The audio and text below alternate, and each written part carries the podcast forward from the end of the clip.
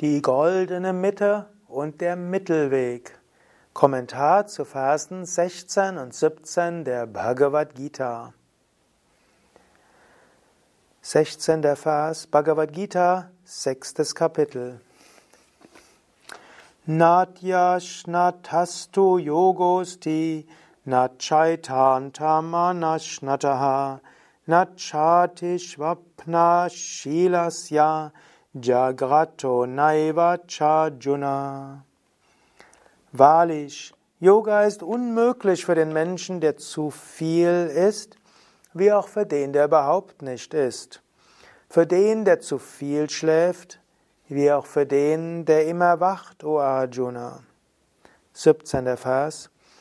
Yoga wird zum Zerstörer des Leidens desjenigen, der Nahrung wie Erholung, Spazierengehen und so weiter mäßig ist.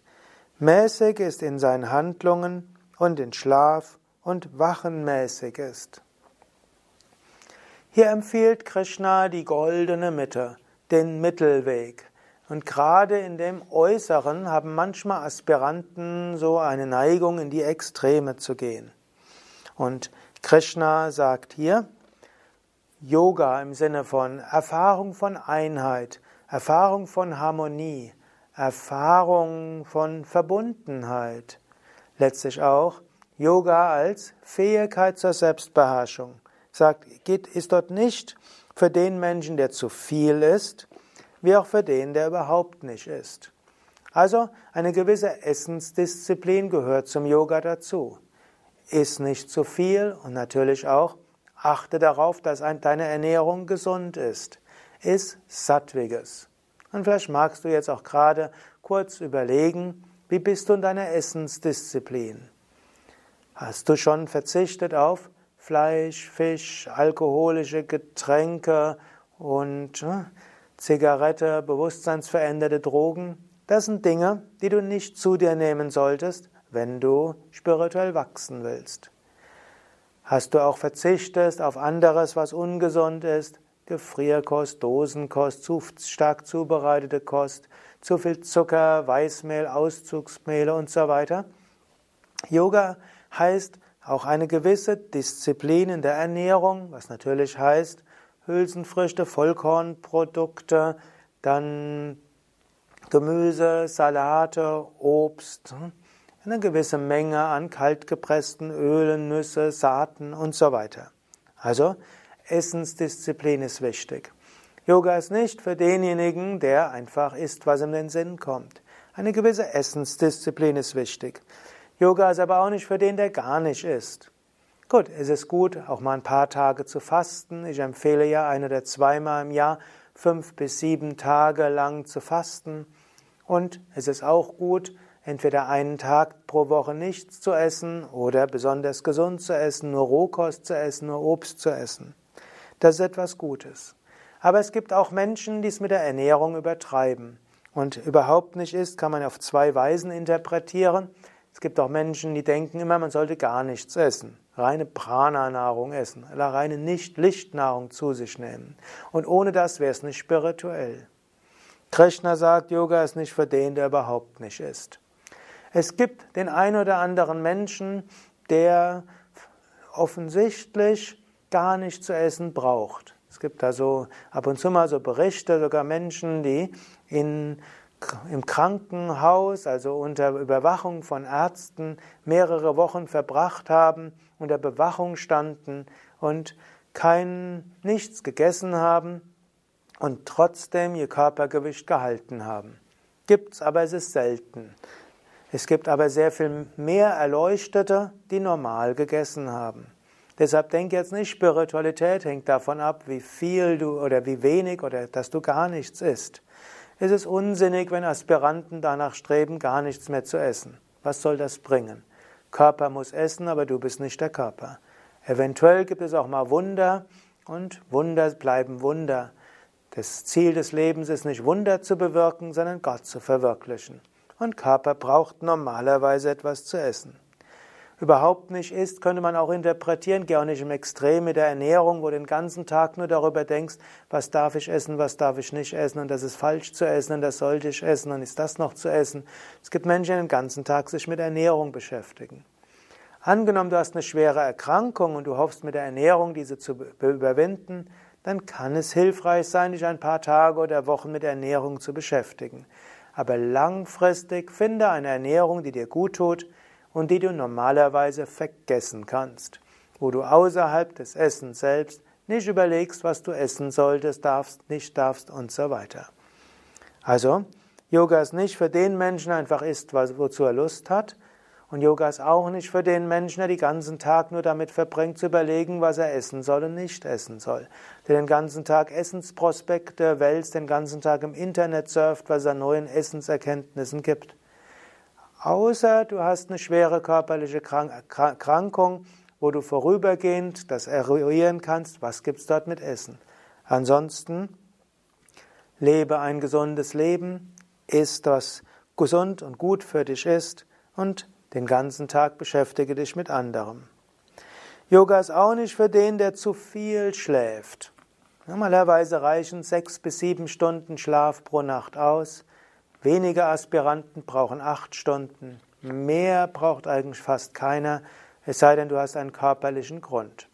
Körperlicher Grund kann sein, es gibt manche Epileptiker, die um zum Verhindern des epileptischen Anfalls mehr schlafen müssen und vielleicht neun oder zehn Stunden schlafen.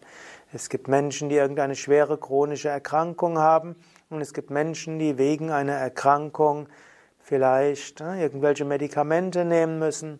Und es gibt Menschen, die aber im gewissen Alter schwere körperliche Erkrankungen haben, deshalb mehr schlafen. Ansonsten sechs bis sieben Stunden normalerweise. Manche brauchen acht Stunden. Und es gibt auch Menschen, die mit vier bis fünf Stunden Schlaf auskommen. Schlafe so wenig, wie du brauchst, damit du am Tag wach bist. Und nicht zu viel Koffeingetränke brauchst, um wach zu bleiben.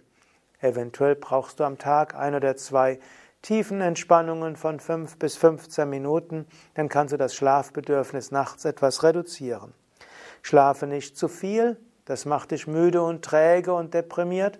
Schlafe nicht zu wenig, das führt dazu, dass du in der Meditation nicht wach bist und dass du auch ansonsten am Tag nicht effektiv wirken kannst. Finde also die richtige Menge an Essen und Schlafen. Und dann sagt er auch, auch in der Erholung Finde den goldenen Mittelweg. Nimm dir nicht zu viel Freizeit, aber du brauchst auch eine gewisse Freizeit. Zu viel Zeit mit Nichtstun zu verbringen, ist auch nicht gut. Du willst spirituell wachsen. Du wächst spirituell, indem du spirituelle Praktiken machst. Du wächst spirituell, indem du Gutes für andere tust. Du wächst spirituell, indem du dich mit Spiritualität beschäftigst, Bücher liest, spirituelle Videos oder Audios anhörst und du wächst spirituell durch uneigennütziges Dienen. Sei aktiv. Nimm dir nicht zu viel Freizeit. Aber du brauchst auch Freizeit. Wenn du dir keine Freizeit nimmst, keine Erholung, wirst du vielleicht irgendwann ins Burnout rutschen oder in irgendein Überlastungssyndrom landen. Finde die Menge an, ja, gestalte deinen Tagesablauf so, dass er für dich gut ist maximale Verwendung des Tages für uneigennütziges Dienen, spirituelle Praxis, aber mach auch das, was nötig ist, dass du im Gleichgewicht bist. Und so sagt Krishna, so wird Yoga zum Zerstörer des Leidens. Finde ein gewisses Mittelmaß. Natürlich, manchmal muss man auch das Mittelmaß verlassen. Es gibt auch mal eine Zeit, wo du zum Beispiel sehr viel spirituelle Praktiken machst. Und es gibt auch in Indien verschiedene Feiertage, die mit Schlafverzicht verbunden sind. Zum Beispiel Shivaratri, eine Nacht gar nicht schlafen. Oder auch, es gibt gute Gründe, mal einen Tag oder eine Woche lang zu fasten. Befreie dich auch von der Verhaftung an bestimmten Vorstellungen, was du brauchst oder nicht brauchst. Und als ich bei Same Vishnadevananda war, habe ich auch gelernt, dass es mal gut ist, 16, 18, 20 Stunden ununterbrochen tätig sein für etwas Gute. Und vielleicht eine Woche lang nahezu vollständig auf Erholung zu verzichten und mit wenigen Stunden Schlaf auszukommen. auch einmal eine wichtige Erfahrung, um nicht zu einer Art spirituellem Spießbürger zu werden. Mal raus aus der Komfortzone. Aber langfristig braucht es Gleichmut, Ausgeglichenheit, braucht es den Mittelweg. Kurzfristig auch mal gut aus dem Mittelweg rauszukommen. Langfristig eine gute Harmonie. So wächst du spirituell sehr gut. Ja, das war's für heute. Die goldene Mitte, der Mittelweg, empfohlen von Krishna im sechsten Kapitel, Vers 16 und 17. Alle weiteren Vorträge zur Bhagavad Gita findest du auf unseren Internetseiten www.yoga-vidya.de.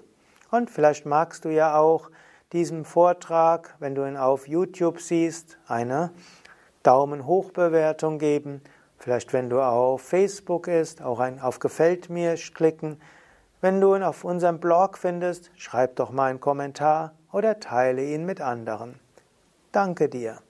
Und zum Abschluss lese ich einfach die Sanskrit des 17. Verses und danach kannst du nochmal einen Moment überlegen, wo du vielleicht dich zu viel oder zu wenig mit Ernährung beschäftigst, ob du ausreichend oder zu viel schläfst, ob deine Erholungsphasen dir angemessen sind und wo es andere Aspekte in deinem Leben gibt, die du langfristig in die goldene Mitte gehst, aber ab und zu mal auch bereit bist, dort rauszukommen. Yuktahara viharasya yukta cheshtasya karamasu yuktasvapnava bodhasya yogo bhavati dukkaha